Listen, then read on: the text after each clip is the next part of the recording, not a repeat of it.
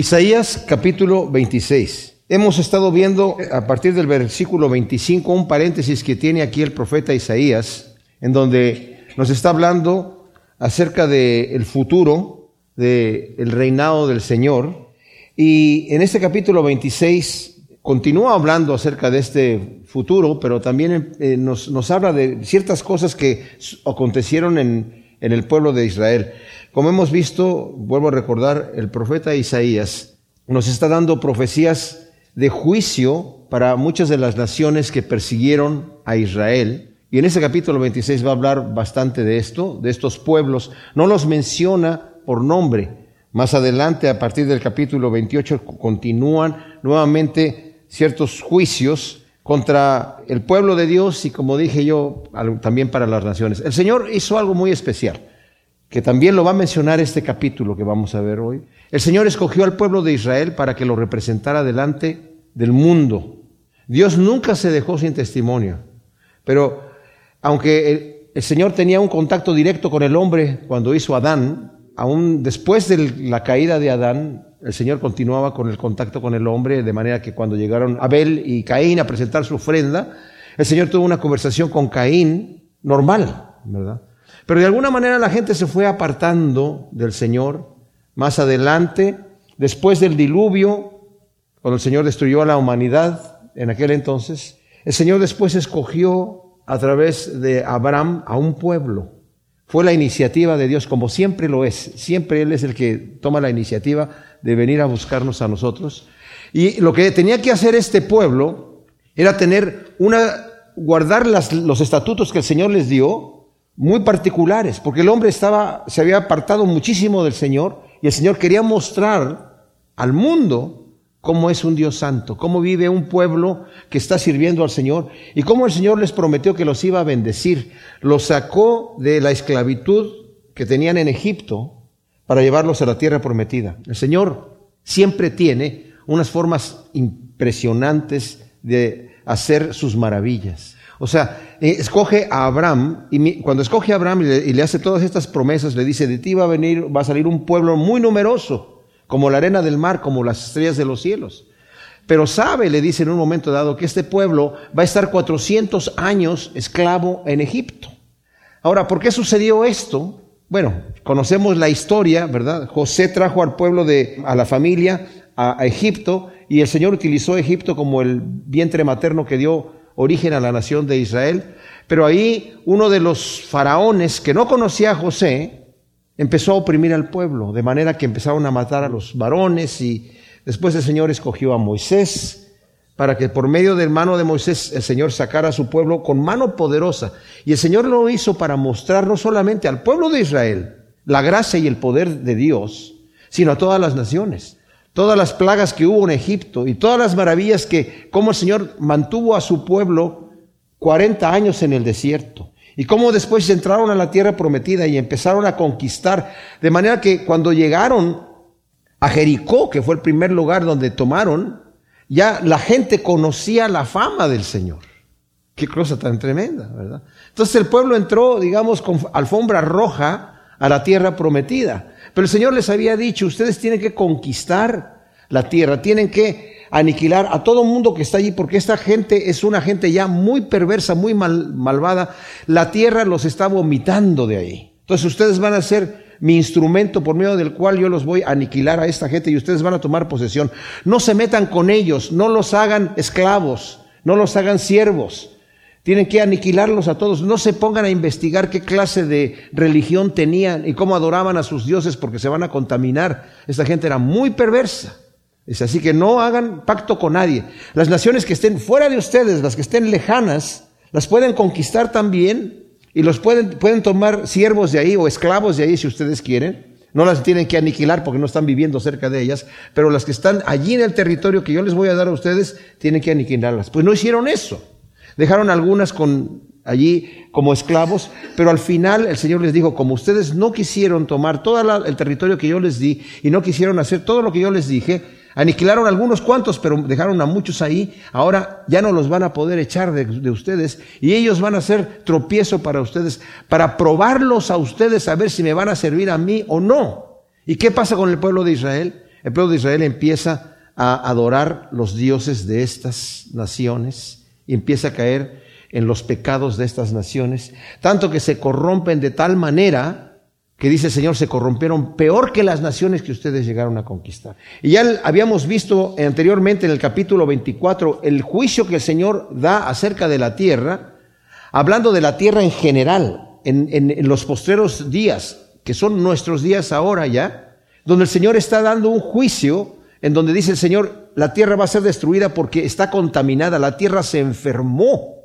con el pecado del hombre, se contaminó y ahora va a tener, se va la misma tierra se destruye por el pecado. Mis amados, esto lo he dicho muchas veces y necesitamos nosotros entender lo que es, es, es una realidad. Se ponen ustedes a pensar que Dios es todopoderoso. No hay cosa que Él no pueda hacer. Él ha escogido un camino de santidad. ¿Por qué escogió este camino de santidad? Dios se ha privado de ciertas cosas. Él no miente. Podría hacerlo, pero no lo hace. No hace nada indebido. Él es amor. Lo hace porque esa es la única forma de vivir bien. El Señor nos ha llamado a esa forma de vida. Y el hombre ha escogido otra manera, ¿verdad? Y la forma que, lo que escoge el hombre es destrucción. He dicho en otras ocasiones y lo repito ahora, Dios no necesita destruir al malvado. El, malvado se destruye solo. El pecado autodestruye, se autodestruye a sí mismo. Por eso es que Dios ha escogido el camino de santidad, porque es el camino de vida, el camino de bienestar, el camino de amor. Cuando yo conocí al Señor a través de la Escritura, me impactó ese texto que todos lo conocemos, muy, popular. Yo no lo conocía. Haz a los demás lo que quieres que te hagan ellos a ti. Yo decía, wow, tremendo, si, si todos pudiésemos vivir bajo ese, ese reglamento, sería un paraíso la tierra. Pero el hombre, siendo egoísta, dice, no, yo no le quiero hacer aquel lo que, lo que quiero que él me haga a mí, yo quiero lo mío y se lo voy a quitar. Entonces al final termina toda esta situación así. Ha estado hablando aquí, pues, en el capítulo 25 del favor de Dios, de cómo el Señor va a destruir a los enemigos de Israel, pero cómo el Señor va a glorificar a su pueblo, cómo el Señor lo va a levantar, cómo el Señor le, lo va a bendecir. Y cuando hablamos de Israel, mis amados, también tenemos que entender que estamos hablando del pueblo de Dios que somos nosotros. Como dice el apóstol Pablo, somos la verdadera Israel, ¿verdad? La espiritual. Y cada vez que nosotros vemos las promesas para el pueblo de Dios, en, el, caso de Israel o de Efraín o de, de Judá, de como sea, también somos nosotros, pero también cada vez que veamos nosotros los juicios de Dios sobre un pueblo rebelde, necesitamos ponernos ahí también, ¿verdad? Y escuchar, estas cosas están escritas para nosotros, para que nosotros no caigamos en las mismas cosas que cayeron el pueblo de, Israel, ¿verdad? Y suframos las mismas consecuencias. También el Señor a nosotros ahora nos ha escogido para representarlo delante del mundo.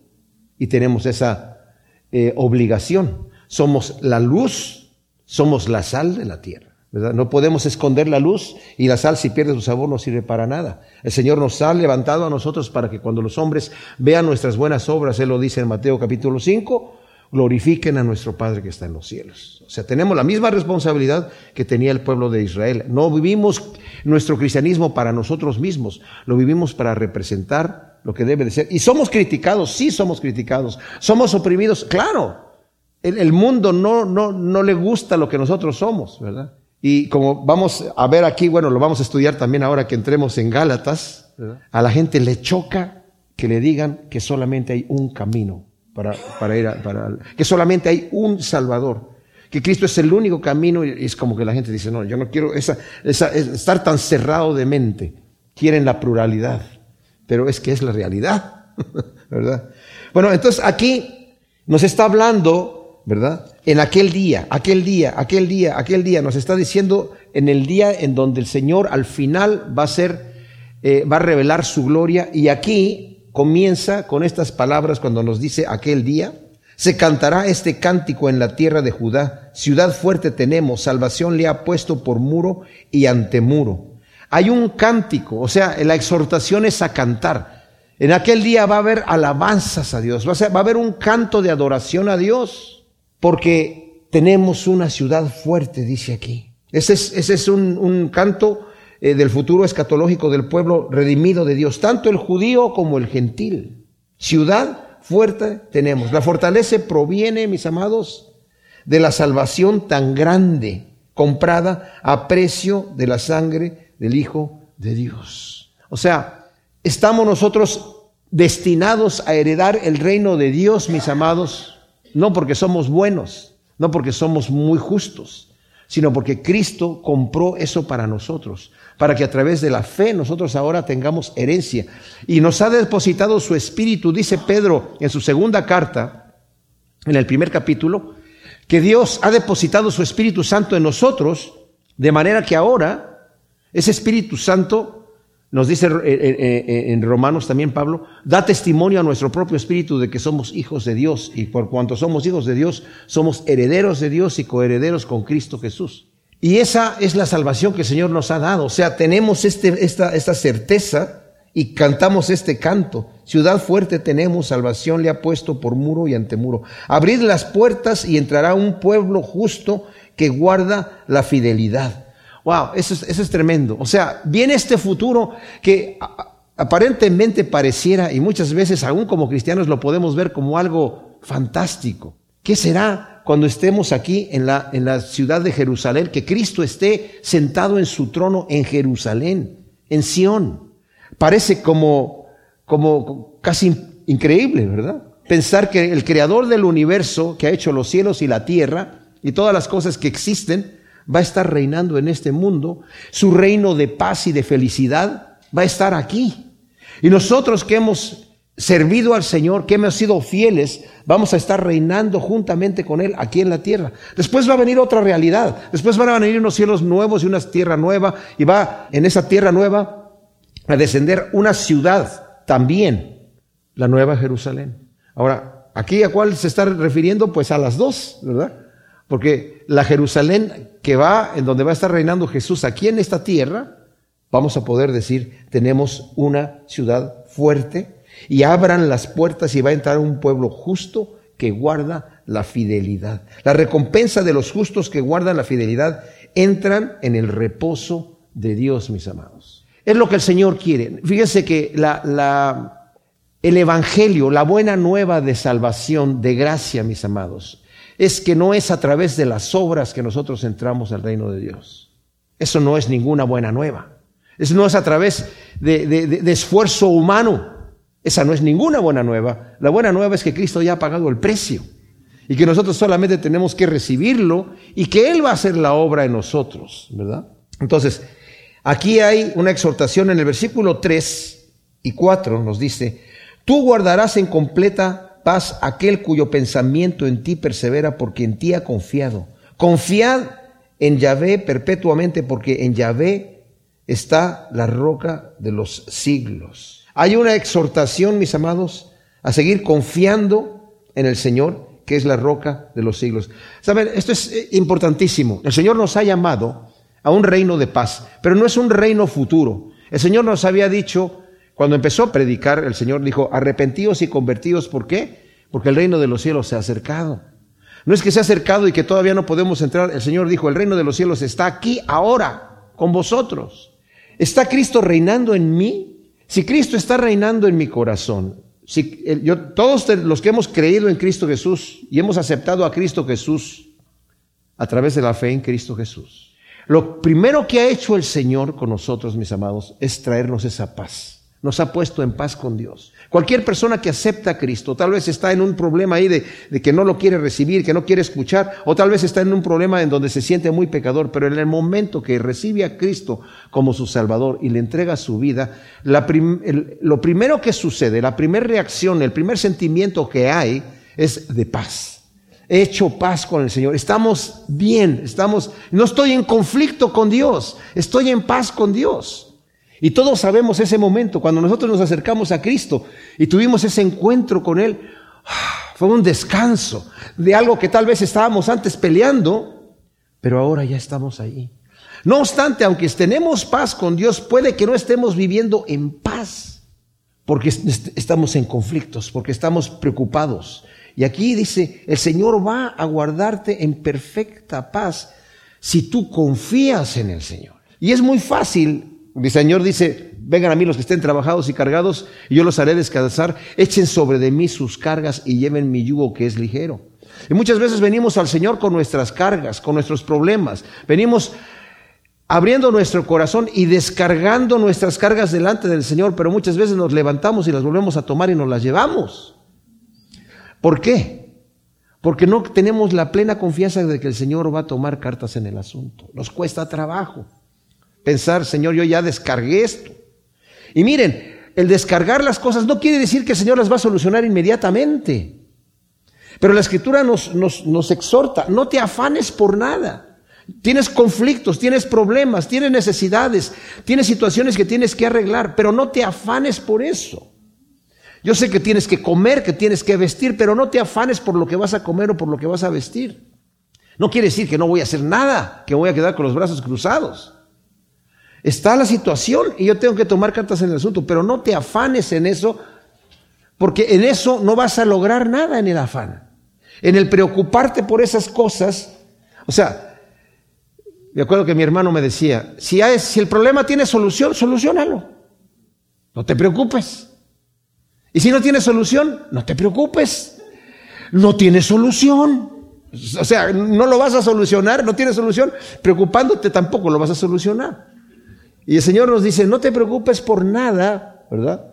Bástale a cada día su propio mal. Esto quiere decir, vas a tener conflictos cada día y cada día que cuando te llegue la situación la vas a poder arreglar. Yo les confieso que yo tengo la experiencia, que yo me afano, me preocupo, me preocupo, me ocupo de antemano en cosas que todavía no están allí.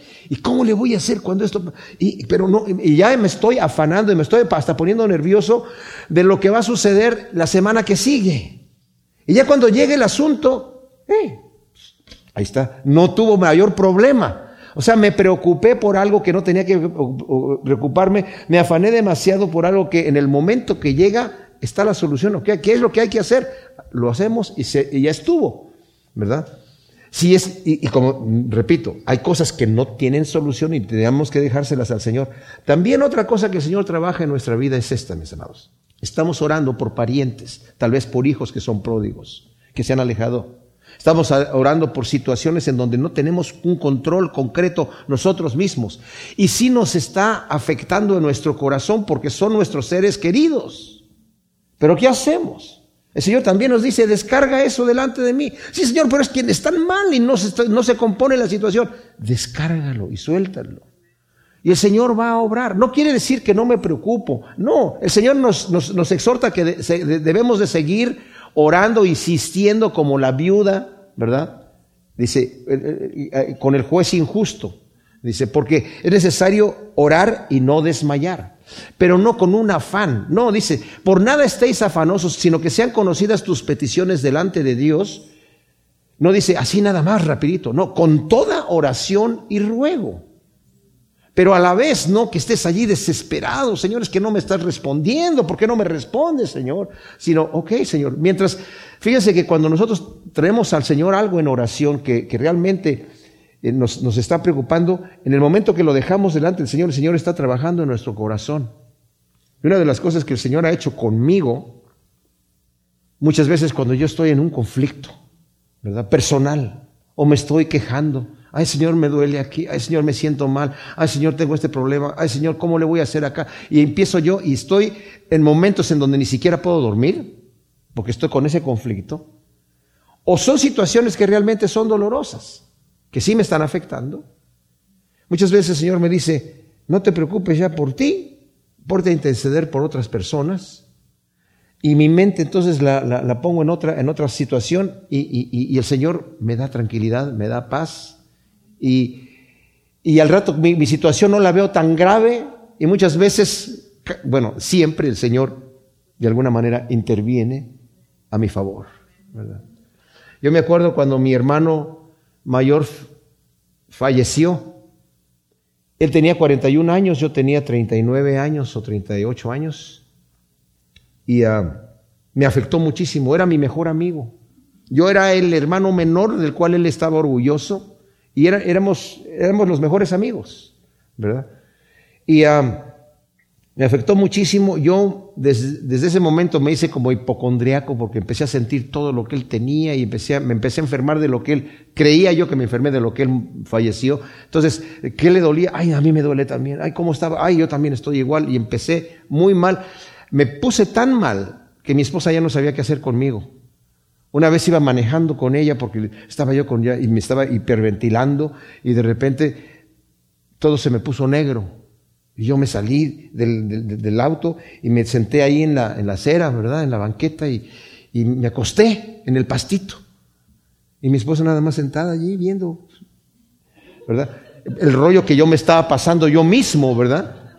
Y me puse tan mal. Y iba, iba a la iglesia, mis amados. Fíjense, esto es especial. Iba a la iglesia y todos los versículos que estaba en una depresión tal que todos los versículos que yo a la gente les daba cuando alguien me decía, es que tengo, estoy en depresión. No, no, no, no. Mira, lo que dice la escritura. Aquí dice esto y aquí dice acá. Así que aquí tienes este, este, este, este, este, ok, ve, apúntalos, léelos y vete a tu casita, tranquilito. No hay razón para estar así. Yo me lo sabía, pero no me funcionaba. O sea, dentro de lo que estaba yo ahí, y saben que hizo el Señor algo súper especial. Estando yo ahí en la iglesia, todos los demás pastores me bebían y decían, esto está mal. Uno de los pastores que estaba con los que estaba trabajando tenía un hermano que también estaba muy deprimido y estaba con una situación y me dice, tienes que hablar con mi hermano porque está muy mal. Ok, yo también, dije, pero bueno, voy a hablar con el hermano. Entonces, hablando con el hermano, me decía, él no me, no me entiendes cómo me siento. Le digo, déjame ver si te entiendo. Tú sientes que cuando comes la comida la sientes así, que te va a quemar y te pasas por acá. Exactamente eso estoy sintiendo. Yo también le dije yo. Y le dije, eso es mentira, eso no te está pasando. Y mientras lo estaba yo diciendo, era como que el Señor me está diciendo, ajá, ¿verdad? Escúchate a ti mismo.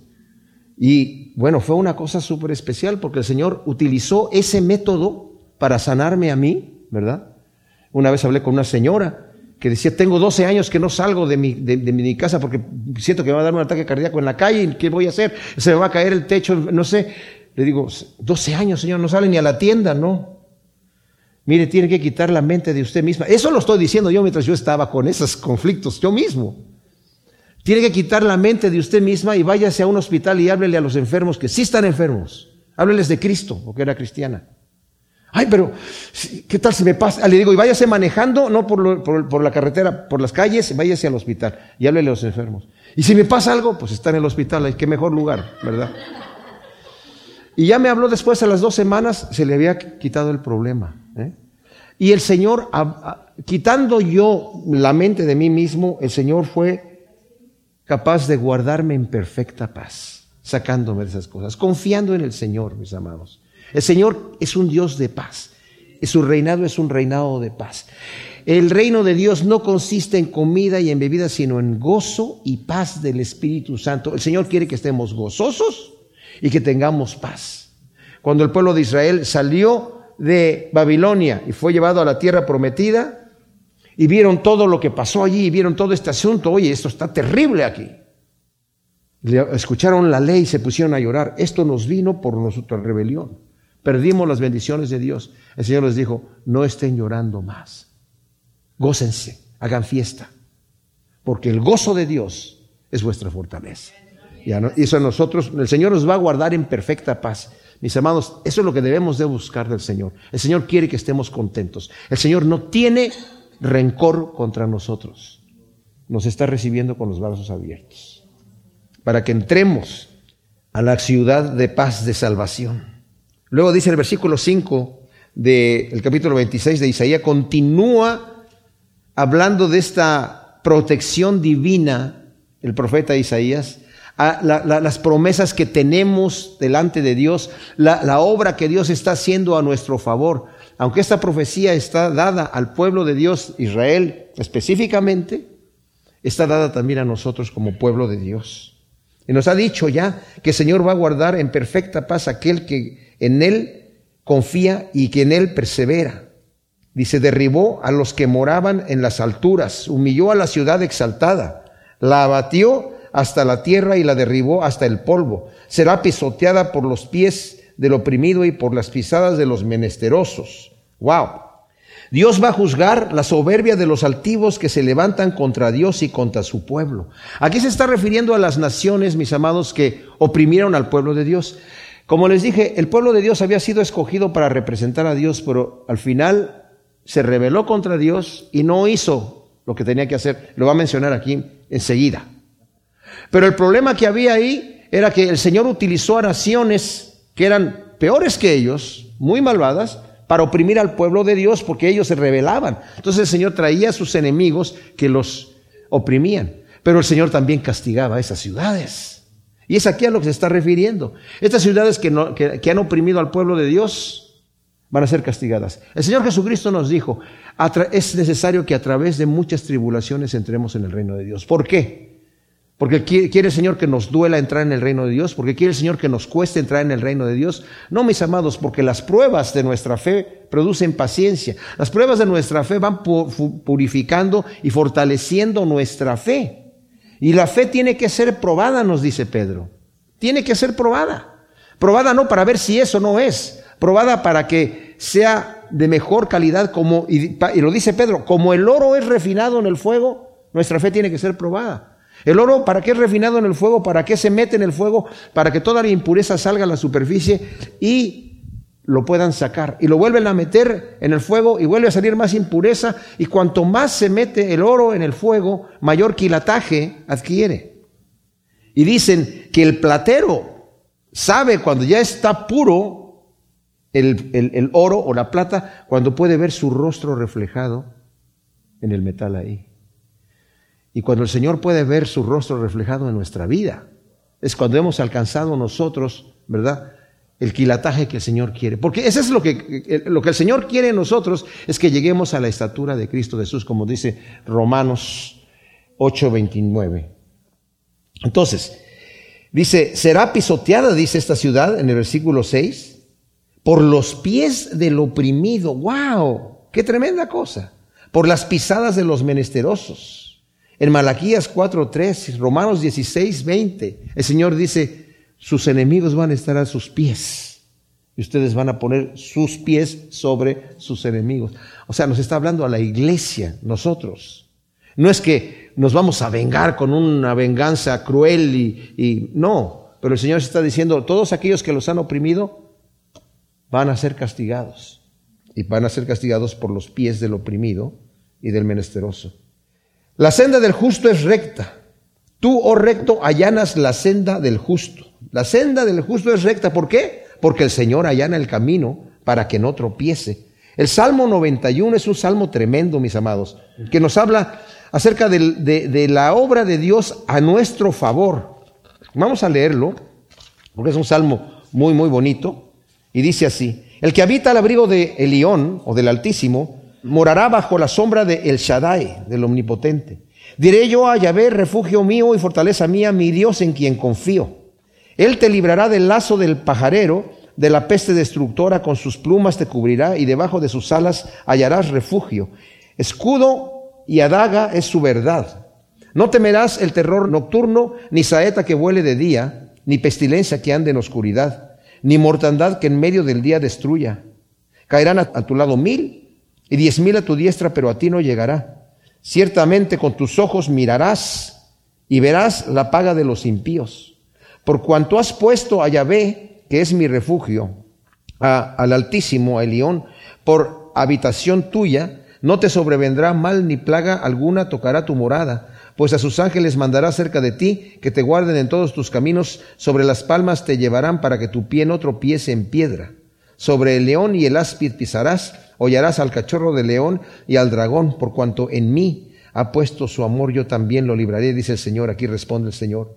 Lo pondré en alto por cuanto ha conocido mi nombre, me invocará y yo le responderé. Con él estaré en la angustia, lo libraré y lo glorificaré, lo saciaré de larga vida y haré que vea mi salvación. Y aunque estos últimos tres versículos del Salmo 91 se refieren al Señor Jesús, también se refieren a los siervos del Señor que confían, a nosotros que confiamos en el Señor Jesús también, ¿verdad? Dios ordena el camino del justo para que ande en las obras que Dios mismo ha preparado para él, para que ande en esas obras. O sea, Dios mismo ha, nos ha predestinado para andar en las obras que Él con anterioridad ha preparado. Fíjense cómo nos lo dice en Efesios, el capítulo 2, versículo 10, porque somos hechura suya, creados en Jesús el Mesías para buenas obras, las cuales Dios preparó de antemano para que anduviésemos en ellas. Tremendo. Y si leemos desde el primer versículo del capítulo 2, dice, en cuanto a vosotros estabais muertos en vuestros delitos y pecados, en los cuales anduvisteis en otro tiempo según el curso de este mundo, conforme al príncipe de la potestad del aire, del espíritu que ahora actúa en los hijos de desobediencia. Entre ellos también vivimos todos nosotros en otro tiempo en los deseos de nuestra carne, haciendo la voluntad de la carne y de los pensamientos, y éramos por naturaleza hijos de ira, lo mismo que los demás. Pero Dios, que es rico en misericordia por su gran amor con que nos amó, aun estando nosotros muertos en pecados, nos dio vida juntamente con el Mesías. Por gracia habéis sido salvos. Y juntamente con Jesús el Mesías nos resucitó, nos hizo sentar en los cielos para mostrar en los siglos venideros la inmensurable riqueza de su gracia en su bondad para con nosotros en Jesús el Mesías, porque por gracia habéis sido salvos, y esto es por medio de la fe, y esto no es de vosotros, es un don de Dios. No por obras para que nadie se gloríe, porque somos hechura suya creados en Jesús el Mesías para buenas obras, las cuales Dios preparó de antemano para que anduviésemos en ellas. O sea, qué bendición. El Señor ordena nuestros caminos, mis amados. Por el hecho de que nosotros hemos recibido a Cristo como nuestro Salvador, el Señor ya tiene un camino para nosotros. Por eso cuando nosotros a veces predicamos el Evangelio, le decimos a la persona, Dios tiene un propósito para tu vida. Sí, un buen propósito. Y si nosotros nos dejamos guiar Vamos a ser instrumentos escogidos para Él. Vamos a comprobar cuál es su buena voluntad, agradable y perfecta. Oh ve, en la senda de tus juicios, dice el versículo 8, te esperamos. Tu nombre y tu memoria son el, el, anhelo de mi alma. El justo se agrada poniendo por obra los mandamientos de Dios. Y el justo se goza meditando en el carácter de Dios y de sus justos juicios. Qué hermoso cuando leemos el, el, Salmo 119, vemos que David estaba meditando en la palabra de Dios, meditando en los juicios de Dios, meditando en el carácter de Dios. Y cuando hacemos eso, cuando estamos en nuestra intimidad, meditando en cómo es Dios, más nos enamoramos de Él, porque más lo conocemos. Mi alma te anhela de noche por ti madruga mi espíritu dentro de mí por cuanto tus juicios se manifiestan en la tierra, los habitantes del mundo aprenden justicia. O sea, estamos meditando en el Señor y cuando el Señor obra, aun cuando juzga en castigo a una nación, dice, los habitantes del mundo aprenden justicia. No todos, ¿eh? Hay gente que no aprende para nada y lo dice en el siguiente versículo. Se mostrará piedad al malvado, pero no aprenderá justicia. Aún en tierra de rectitud seguirá practicando el mal y no considera la grandeza de Yahvé. Aunque alzas tu mano, oh Yahvé, no, no la miran. Que miren avergonzados tu celo por el pueblo y que el fuego devore a tus enemigos. Esto es tremendo. O sea, por un lado vemos el énfasis y el anhelo de nosotros meditar en las grandezas de Dios y en los juicios de Dios y aprendemos justicia, ¿verdad? Pero el malvado dice, aunque se le muestre misericordia, no va a hacer nada. El hombre impío no va a aprender la justicia ya sea que se le muestre piedad o que se le muestre castigo. En Proverbios leíamos que el necio ni con castigo va a aprender. incluso dice, no te metas a pelearte con el necio porque te vas a hacer necio como él. Marx estaba equivocado cuando sugiere que el hombre es por naturaleza bueno y que todo lo que requiere es un entorno justo. Marx decía, el hombre nada más tienes que ponerlo en un buen ambiente y no va a haber problema porque por naturaleza es bueno. ¿Sí? No, el hombre por naturaleza es enemigo de Dios. Fíjense nada más los países que, todos los países que se han hecho comunistas, que han empezado a tomar por la fuerza eh, el poder. Supuestamente, dentro de la filosofía de Marx, están cambiando, ¿verdad?, el entorno para que pueda llegar eventualmente a surgir o a establecerse lo que sería la dictadura del proletariado, que es todos nos gobernamos a todos y todos somos dueños de todo y todos tenemos lo mismo. ¿En qué país se ha logrado eso? En ninguno, en ninguno. Todos estos países que han estado sometidos a este comunismo viven en una opresión terrible. ¿Por qué? Porque los líderes que están al frente son malvados, son corruptos, porque el hombre por naturaleza es corrupto. Y aunque se le muestre justicia, va a seguir siendo corrupto. Y dice, Señor, tú estás alzando tu mano delante de los hombres para castigo y no la ven. No ven lo que tú estás haciendo. Cuando vino este tsunami, ¿en dónde fue donde los, los cristianos se fueron? Indonesia. Que creo que fue por, por ahí, por cerca de Navidad o por esa, por esa, por esa época. Y no, no, no le estaban permitiendo a, a, los cristianos que se reunieran en un lugar público. Se tuvieron que ir a la punta de un cerro a reunirse a hacer su servicio. Llegó el tsunami y arrasó a la ciudad. Se salvaron los que estaban ahí arriba, los cristianos que estaban en reunión. Y les digo una cosa, el, el Señor envía sus juicios y el, el, hombre no ve la mano de Dios. ¿verdad? Se asusta, se da cuenta de las situaciones. Cuando cayeron las torres gemelas y cuando han venido esas situaciones, esas, esas, esas grandes tragedias, las iglesias se llenan. Porque la gente se da cuenta, ¿verdad? Esto viene por un motivo. Pero ¿cuánto tiempo duran las iglesias así? Pues no mucho, ¿verdad? Dice, el hombre no se da cuenta. Hasta que venga el fuego que los devore. Va a venir el fuego, mis amados, un día. Tú, oh Yahvé, nos gobernarás en paz porque todas nuestras obras las has hecho a nuestro favor. Nuevamente, el pueblo de Dios descansa en un gobierno de paz en el reino de Dios por la justicia que Él nos imputa a través de la fe en Jesús. Nosotros tenemos paz con Dios por medio de la fe en Cristo Jesús. Esa es la buena nueva. Cuando Pablo habla de la buena nueva del Evangelio, mis amados, es importantísimo que veamos. Dice Pablo, yo quiero predicar el Evangelio en Roma porque es una buena nueva de salvación para todo aquel que cree, porque la justicia es por medio de fe y para fe. Y luego nos dice la mala nueva, la ira de Dios se revela contra toda impiedad e injusticia de los hombres que detienen con injusticia la verdad. Y todos estos que son perversos y son así, terminan haciendo cosas increíbles que, y se gozan en eso No les importa el juicio de Dios. Pero también habla al moralista y le dice, tú también estás en la ira de Dios, bajo el ojo de la ira de Dios. ¿Por qué? Porque Dios, tú estás juzgando a aquel que está haciendo malo y tú haces lo mismo. ¿No te das cuenta que Dios no ha descargado su puño sobre ti? Pero por no arrepentirte, estás atesorando ira para el día de la ira. Estás con la misma ira que tiene el otro. Y tú que eres religioso, ¿Y qué andas predicando que no sea de hurtar, hurtas, y que no sea de adulterar y adulteras? Tú también estás bajo la ira de Dios. Pero la buena noticia es que ahora, a través de la fe en Jesús, Dios nos ha declarado justos. Esa es una excelentísima noticia. Y estamos descansando en paz. O sea, tiene que venir la persona arrepentida delante de Dios para recibir el don de la salvación que es por gracia, pero tiene que pasar a través del arrepentimiento. Después nos dice aquí, el versículo 13, oh ve Dios nuestro, otros amos aparte de ti nos han dominado, pero solo reconocemos tu nombre, el tuyo. El pueblo de Dios, así como Israel, aunque esté sujeto a los gobiernos de este mundo, solo reconoce la suprema autoridad de Dios. La escritura nos manda que debemos sujetarnos a las leyes del país, pero solo cuando éstas no estén en conflicto con las leyes divinas, ¿verdad? Solamente sí.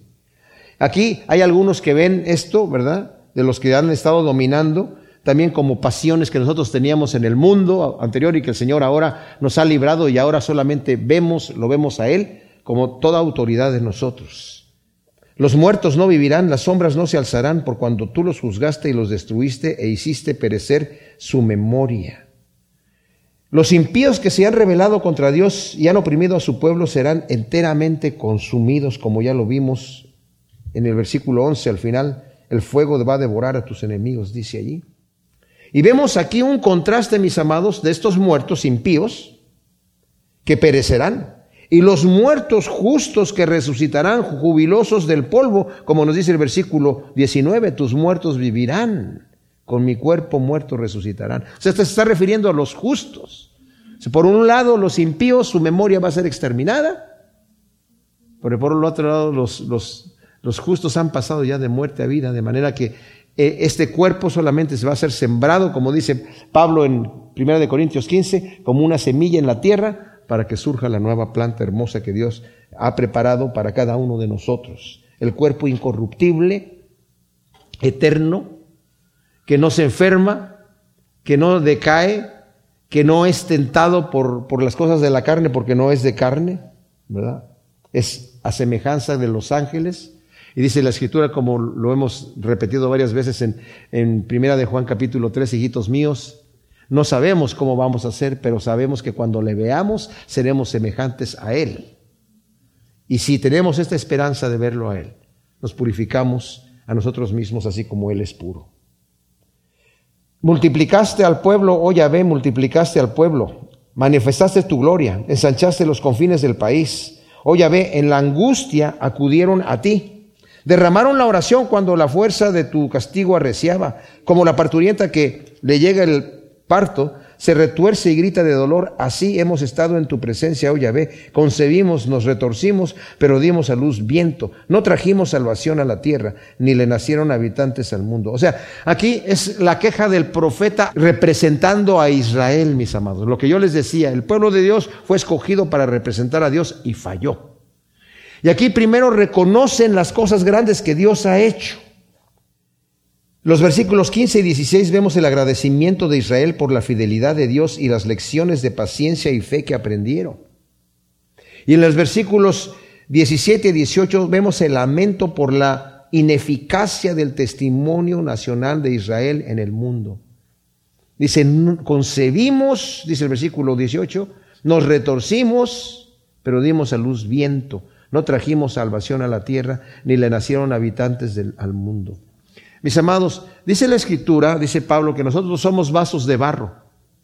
Tenemos un tesoro precioso dentro de nosotros, que es el Evangelio de Dios, el testimonio de Cristo Jesús en nuestros corazones. Se dan cuenta que nosotros que somos de carne y hueso, que somos hombres y mujeres corruptos y corruptibles, somos templo del Espíritu de Dios. Dios no habita en templo hecho de manos de hombres, habita en el templo que Él mismo ha formado, que son nuestros cuerpos mortales nos ha vivificado. Tenemos un tesoro precioso dentro de nosotros para compartirlo al mundo. Cristo no nos ha dado de su espíritu para que nos quedemos así, sino para que lo compartamos. El talento que el Señor nos ha puesto en nuestro corazón o los talentos, no estoy hablando de talentos de cosas que tú puedes hacer afuera, estoy hablando del tesoro que nos ha dado de Él mismo, es para que lo compartamos. Porque si no nos podemos encontrar como el pueblo de Israel. Somos la luz del mundo, somos la sal de la tierra, dice la escritura. Dios nos ha dado eso, nos ha constituido en eso. Nos ha hecho manos, nos ha hecho pies, sus manos, sus pies, su boca, para que nosotros llevemos el Evangelio al resto del, mundo, con nuestro ejemplo, con nuestra palabra, con nuestras acciones, con todo lo que somos. Si nosotros lo escondemos, dice la Escritura, si la sal pierde su sabor, no sirve para nada, sino para ser pisoteada. Y si la luz tú la escondes, ¿qué, ¿por qué la escondes? Tienes que ponerla arriba donde la vea todo mundo. Eso es lo que nosotros somos, mis amados. Para no, que nosotros no, ojalá que nosotros no estemos cantando el versículo 18. Nos retorcimos, concebimos, pero dimos a luz viento. No, y que no trajimos salvación a la tierra, ni le nacieron habitantes al mundo. Al contrario, mis amados, que podamos poner por obra lo que el Señor ha hecho, que seamos testimonio delante de la gente. Que cuando la gente vea nuestra vida, no, no se trata de, de hacerlo para que la gente me vea a mí y me glorifique a mí, hacer mis buenas obras delante de los hombres para que digan qué hombre tan puro, dar mi limosna delante de la gente para tocar trompeta, hacer mis oraciones delante de los hombres. No, pero sí se trata de hacer mis obras delante de los hombres para que glorifiquen a nuestro Padre que está en los cielos, ¿verdad? Y sabemos que la fuerza del testimonio es mucho más fuerte que el de las palabras. Somos cartas leídas, dice el apóstol Pablo. Tus muertos vivirán, con mi cuerpo muerto resucitarán. Despertad y cantad jubilosos moradores del polvo, porque tu rocío es rocío de luz y la tierra parirá a las sombras. Ahora, el versículo 19 del versículo 19 al versículo 21 animan la esperanza de una resurrección nacional. O sea, en Ezequiel 37 vemos nosotros la profecía de que Israel va a resucitar para heredar, ¿verdad? La tierra prometida que el Señor, o sea, heredar la gloria de Dios. Aunque también se insinúa la resurrección personal que solamente aparece en el Antiguo Testamento explícita con toda claridad en Daniel 12.2 y 12.13. en donde en el 12.2 dice, algunos van a resucitar para vida eterna y otros van a resucitar para confusión y condenación perpetua. Y más adelante en el capítulo, en el versículo 13, eh, el, ángel le dice a, a Daniel, tú vas a ir al polvo, pero tú vas a despertar a recibir tu herencia. Esos son los dos únicos versículos en todo el Antiguo Testamento que claramente hablan de la resurrección física en el futuro, mis amados. Con mi cuerpo muerto resucitarán, lo traduce así la Biblia textual y algunas de las otras versiones también. El sustantivo aquí está registrado en singular con sufijo de primera persona, o sea, realmente con mi cuerpo muerto resucitará se está refiriendo a nuestra resurrección. Hemos resucitado, mis amados, con Cristo, ahora y en el futuro. Hemos resucitado ya, nos dio vida. Estando muertos en nuestros delitos y pecados, como leímos en Efesios capítulo 2, nos ha dado vida. Y hemos pasado ya de muerte a vida, de manera que tenemos la esperanza de la resurrección de los muertos en el futuro también. Y luego dice, anda pueblo mío, entra en tus aposentos, cierra tras de ti tus puertas, escóndete por un breve momento hasta que pase la indignación. He aquí Yahvé sale de su morada para castigar la culpa del morador de la tierra. La tierra descubrirá la sangre derramada, no encubrirá ya más a los asesinos en ella. ¡Wow! Mis amados, Dios anima a su pueblo a entrar en el gozo de su Señor y cerrar la puerta, a esconderse brevemente, dice ahí, brevemente, hasta que pase la indignación. Son solamente siete años de tribulación que van a venir, de los cuales la parte fuerte va a ser lo que le llaman la gran tribulación, la mitad de ese periodo de tiempo. Es un periodo de tiempo muy corto comparado con el resto del, del tiempo de la humanidad, pero va a ser el tiempo terrible de la indignación de Dios. El mundo Puede reírse de un juicio final futuro, mis amados, pero el juicio vendrá. Será un tiempo de gran regocijo para los que heredarán el reino de Dios, pero a la vez de lloro y de crujir de dientes para los que serán eternamente condenados y privados de la gloria de Dios. Señor, gracias te damos por tu palabra, porque tenemos una esperanza viva en ti, Señor. Tú no nos creaste para destrucción, sino para darnos vida y una vida eterna abundante, Señor. Yo te pido, Señor, que tú nos des el denuedo de no solamente hablar de ti, Señor, de estar orgullosos de ti, sino también de vivir unas vidas santas delante de este mundo pecador, Señor. Que aprovechemos el tiempo corto que nos queda, porque los días son malos y pocos, Señor. Que trabajemos mientras es de día, porque viene la noche en donde ya no hay trabajo.